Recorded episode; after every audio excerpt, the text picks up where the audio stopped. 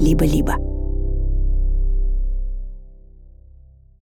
Я его беру на руки и катаю с горки. Кунжут, морепродукты. Булка – это твой враг. Голя. Почему звезда горит, где зимуют утки, И в какой приходит вид яблоко в желудке,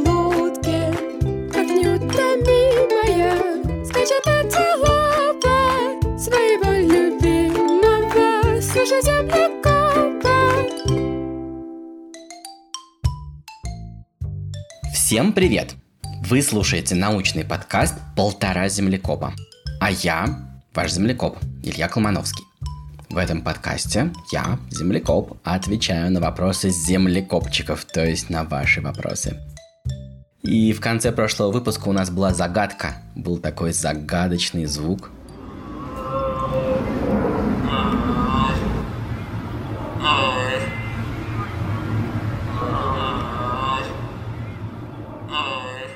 И это был звук, который издает жираф. Ну, в этом случае маленький жирафчик, который разговаривает со своей мамой.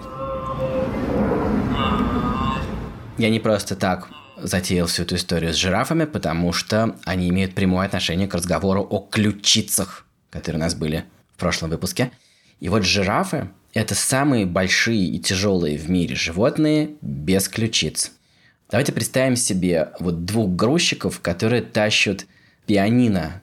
Эти грузчики вешают на плечо такой ремень, такую петлю, и на этой петле висит пианино.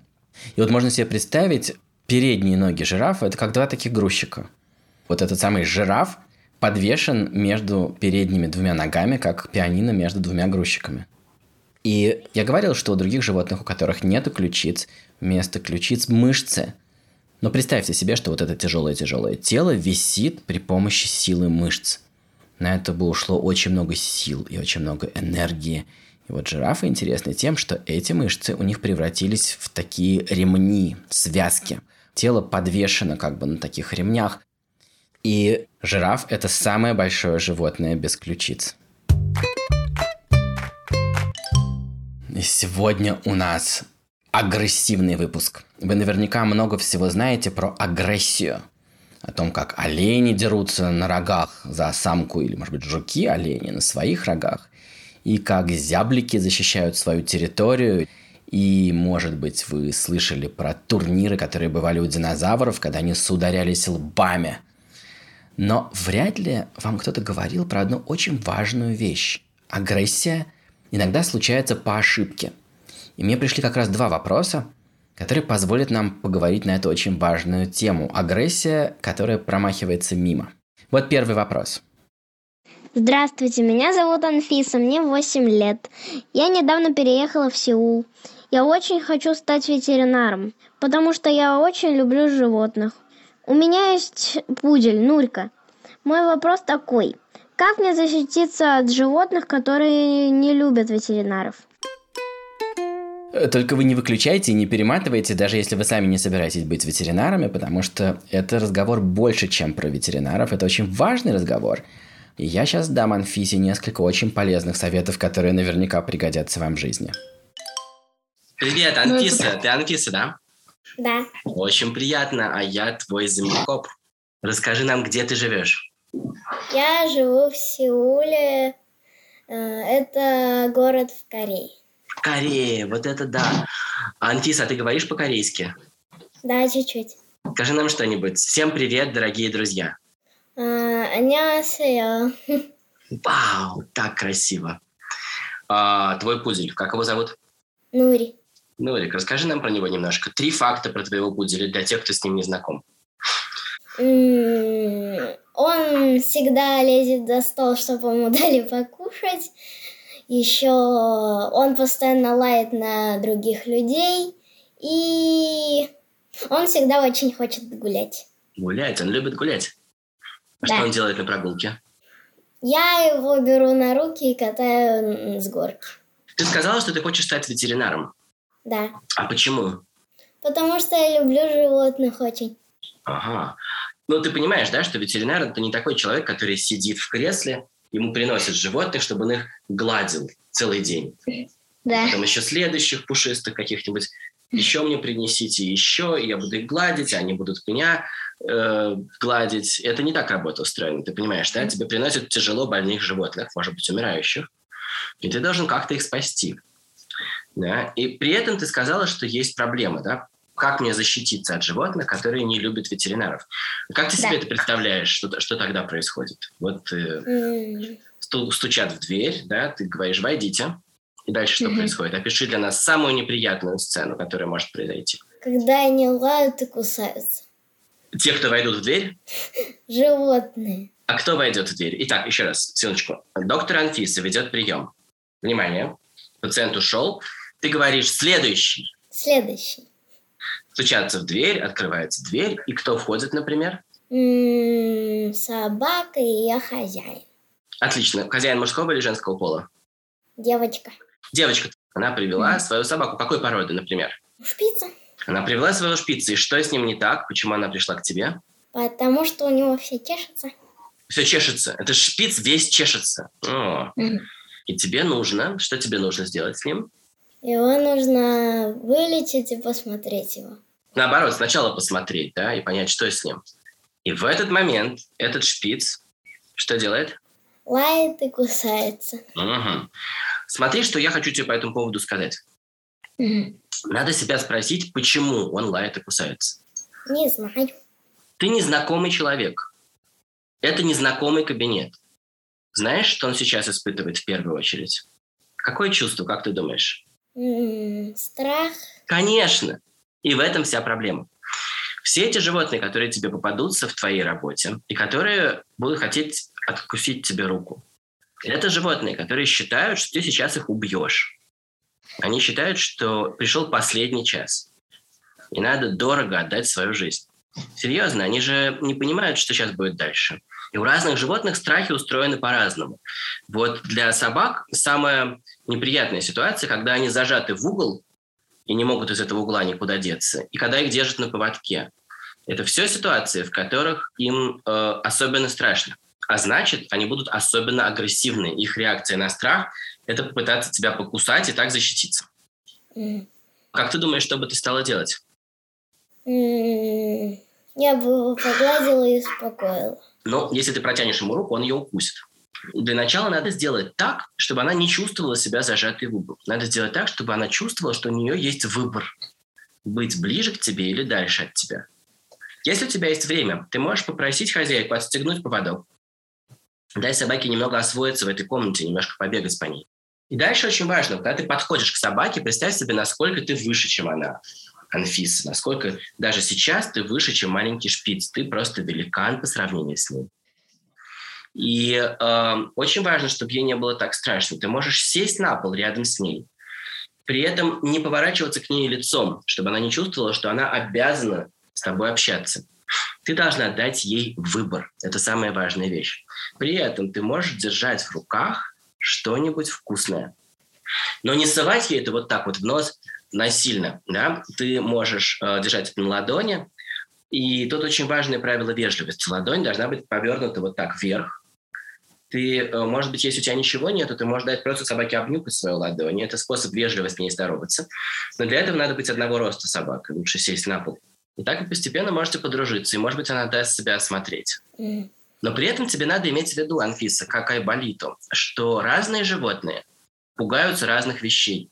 Вот ты владеешь уже и русским, и корейским. Вот э, ты можешь выучить еще язык, это язык зверей, и запомнить, как разные звери реагируют на опасность. Например, знаешь, чего боятся лошади? Чего? Лошади очень пугаются. Если ты подходишь к ним прямо со стороны лба, прямо спереди, со стороны морды, потому что прямо перед мордой у них есть слепое пятно. Если ты стоишь близко к лошади спереди от нее, они могут вообще тебя не видеть. Потом ты пошевелишься, и она увидит тебя одним из своих глаз, и она решит, что вдруг ты появилась из ниоткуда. Прыгнула на нее как бы. И ей это очень может быть страшно. Да. Тебе надо выучить язык зверей, выучить, чего звери не любят, и что они любят. Тогда ты сможешь с ними подружиться. А теперь пора прощаться. До свидания. До свидания. Всего доброго. Дорогие землекопчики, мы, может быть, не успели поговорить про всех животных, а вам наверняка нужны советы, как вести себя с вашим любимым животным. Но у вас очень много разных любимых животных, и нам не хватило бы на это ни часа, ни двух, ни трех, ни даже сорока. Ну, самый главный принцип относится ко всем животным вообще. Надо на их языке как-то очень ясно показать им, что вы не представляете никакой опасности. Надо объяснить им, что они просто-напросто перепутали и приняли за врага не того, кого следует. И тогда не будет никакого страха и никакой агрессии. Следующий вопрос тоже про агрессию, который тоже происходит по ошибке, но совершенно в другом месте. Приглашаю вас всех отправиться в путешествие зум в глубину вашего тела, зум на уровне клеток вашего тела. Зум. Послушаем второй вопрос, и он как раз про это. Меня зовут Альбина. Мы живем в Киеве и переехали в Прикарпатье. И мне шесть рочков. У меня такой вопрос. Зачем устроена аллергия и зачем ее сделала природа? И еще интересно, а почему у кого-то она бывает? А у кого-то нету. Ну да, вот у тебя есть, например, да? Мгм, у меня есть. Неприятно Г. немножко, да. Чудесный вопрос от Альбины. Я только переведу для всех, что Родчиков – это значит годиков по-украински, то есть Альбине 6 лет. И давайте вместе с ней поразбираемся, что такое аллергия и где тут прячется агрессия. Привет, Альбина. Привет. Как твои дела? Хорошо. Сначала можешь ты нам рассказать, что такое аллергия? Может быть, э, есть люди, которые ни разу не чувствовали на себе это. Какие-то ощущения? Ну, что э, ты задыхаешься, и у тебя волдыри красные по коже. Бывает, что теряешь сознание, но потом это... Это я говорю, как, э, что у меня было. У меня тоже аллергия. Э, У меня аллергия на пыль. Если мне понюхаю пыль, то я начинаю кашлять и чихать. А у тебя на что аллергия? Что у тебя вызывает аллергию? Кунжут, морепродукты, кишью. Ну, Почти все орехи, кроме грецкого, у меня из-за него небо чешется. И миндаль можно. Остальные орехи все нельзя. Я очень тебе сочувствую. Мука, Мука. еще на хлеб у меня аллергия и... Понятно, у меня как раз нет пищевой, у меня дыхательная. Когда я вдыхаю что-то, на что у меня аллергия, тогда у меня начинается. И э, еще раз, в чем был твой вопрос? Что ты хотела узнать про аллергию? Ну, зачем аллергия организму? И зачем природа ее создала? Я долго думал, как ответить на этот вопрос, потому что твой вопрос начинается со слова «зачем?». Зачем природа изобрела аллергию? Получается, что все, что в природе существует, оно существует зачем-нибудь. И ты знаешь, это не обязательно так. Моему организму и твоему организму аллергия очень мешает. Организм с удовольствием бы жил бы без нее. Так что, если коротко, то надо было бы ответить ни зачем. Организму совершенно не нужна аллергия, и э, он от нее только мучится. Но можно задать другой вопрос. Почему? Почему организм так странно себя ведет? Если коротко, то это такая ошибка. Это ошибочная реакция организма. Организм делает очень много разных вещей, выполняет много сложных задач, и не все эти задачи организм делает идеально. Ну, например, ты можешь идти, идти, идти, а потом споткнуться. Или писать, писать, писать, а потом написать неправильную букву. Если я спрошу тебя, зачем ты ее написала, или зачем ты споткнулась, я думаю, что Незачем. незачем, и ты будешь недовольна этим вопросом. Ты решишь, что я просто к тебе цепляюсь. Что значит зачем? Ты что, не видишь, что я сама недовольна тем, что я споткнулась? Ты не видишь, что я сама недовольна тем, что я сделала ошибку? Ты скажешь мне, чтобы я к тебе не приставал с этими вопросами, и никакого зачем тут нету. И ты будешь права. И если мы посмотрим внимательно на человека, у которого начался приступ, давай внимательно посмотрим еще раз, что мы видим. У него начала чесаться кожа, и он ее чешет, и она краснеет. Вообще это кое-что очень напоминает. А именно, бывают ситуации, когда человека кусает какое-нибудь насекомое. И человек, допустим, убивает это насекомое и начинает чесать место укуса. Вот тут, кстати, есть э, вопрос, зачем он это делает, и есть ответ. Когда ты чешешь это место, ты делаешь такой массаж. И от того, что ты делаешь массаж, в этом месте расширяются сосуды. Поэтому кожа краснеет, потому что кровь красная, и сосуды там делаются более широкими, протекает много крови в это место. И туда приходят наши защитники. И это самый важный момент в нашем разговоре. У нас с тобой есть специальная целая армия в организме наших защитников. Это клетки иммунитета. Скажи вместе со мной. Иммунитет. Иммунитет. И вот когда нас укусило насекомое, Например, комар укусил. например, комар укусил, мы чешем кожу в этом месте, сосуды расширяются, кровеносные сосуды делаются широкими, дороги делаются широкими, и туда прибегает целая армия иммунитета и начинает нас защищать. Потому что туда могли попасть микробы, и их надо уничтожить. И это нормальная реакция. А что же происходит, когда ты взяла и съела кешью? Организм делает ошибку. Он решает, что кто-то на тебя напал. Причем он не понимает, откуда на тебя напали. Поэтому он включает сразу все. Он расширяет кровеносные сосуды в коже. Дальше э, бывает такое, что трудно вдохнуть. Таким способом организм тоже защищает меня от инфекции. Он не хочет, чтобы враги прошли через горло ко мне внутрь, в легкие. И он специально делает очень узким проход. И это еще одна ошибочная реакция. Получается так. Иммунитет очень сложно устроен, и он много знает про наших врагов. Иммунитет много знает о том, как выглядят разные инфекции, как выглядят разные паразиты, и он умеет нас от них защищать. Но там так много хранится разной информации об этих врагах, что может произойти ошибка. И иммунитет может с самого начала, прямо с рождения, записать во враги какие-нибудь совершенно невинные вещи. Вроде кэшью или креветок, каких-то орешков. Я сейчас вспомнила, как я в детстве взяла булку и начала вот так вот об губы тереть. Сразу. Сразу стало чесаться, да? И сразу волдыри начали быть. Это твоя суперспособность. Твой организм очень хорошо умеет защищаться от врагов. И при этом у него есть такая странная особенность. Да, он, он просто иногда путает. У него там записано, что булка – это твой враг. И очень сложно переписать эту информацию. Есть такое лечение, я вот собираюсь им заняться. Можно попробовать объяснять организму, что это не враг, если получать это вещество в очень-очень маленькой дозе. Мне пришлют специальные капли, я буду капать их в нос, и там будет ничтожное количество домашней пыли. И постепенно мой организм, может быть, запомнит, что это не враг, и тогда мне пришлют следующие капли, и там будет чуть-чуть больше домашней пыли. И так за три года, за три года мой иммунитет должен получить новое образование. Как если бы я пошел учиться в университет и, например, захотел бы стать математиком, и меня бы три года учили там математике. Вот так врачи будут три года обучать мой иммунитет тому, что домашняя пыль – это не враг.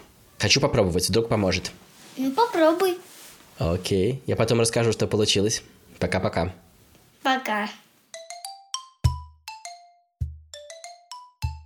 Итак, смотрите, два таких вроде бы разных разговора с Анфисой и Альбиной, и вместе с тем очень похожих. Да, это разговоры о том, что агрессия бывает по ошибке и у собак, и нашего иммунитета. И о том, что это очень важно понимать. Если мы в этом разобрались, если мы это понимаем, мы можем что-то исправить, мы можем остановить агрессию, объяснить иммунитету, что пыль это безобидно, и собаке, что здесь никто не хочет ее съесть, и тогда все будет в порядке. А теперь наступило время для нашей очередной загадки. Сейчас вы услышите звуки самого крупного наземного млекопитающего. Вы, конечно, поняли, что речь идет про слона.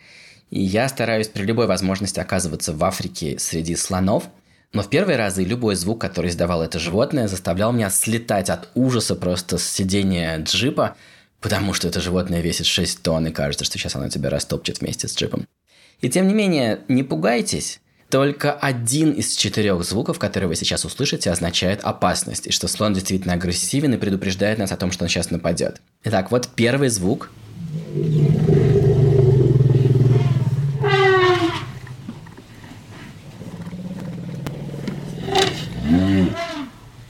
А может быть, вот звук номер два.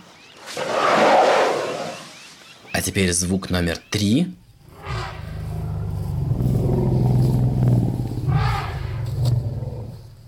Наконец, звук номер четыре. Уф, какой из этих звуков действительно означает, что вам пора срочно сматываться? А какие звуки, может быть, означают, что слоны просто решили пообщаться между собой? Попробуйте угадать. Это был уже шестой выпуск подкаста «Полтора землекопа». Над выпуском работали редакторка Настя Якубовская, продюсеры Паша Боровков и Настя Медведева, звукорежиссер Паша Цуриков и пара слов про нашу замечательную песенку. Композитор Эдуард Колмановский, слова Александра Колмановского, вокал записала Манюня Волкова, а над аранжировкой работал композитор Алексей Зеленский. А я, ваш землекоп, Илья Колмановский. Пока-пока.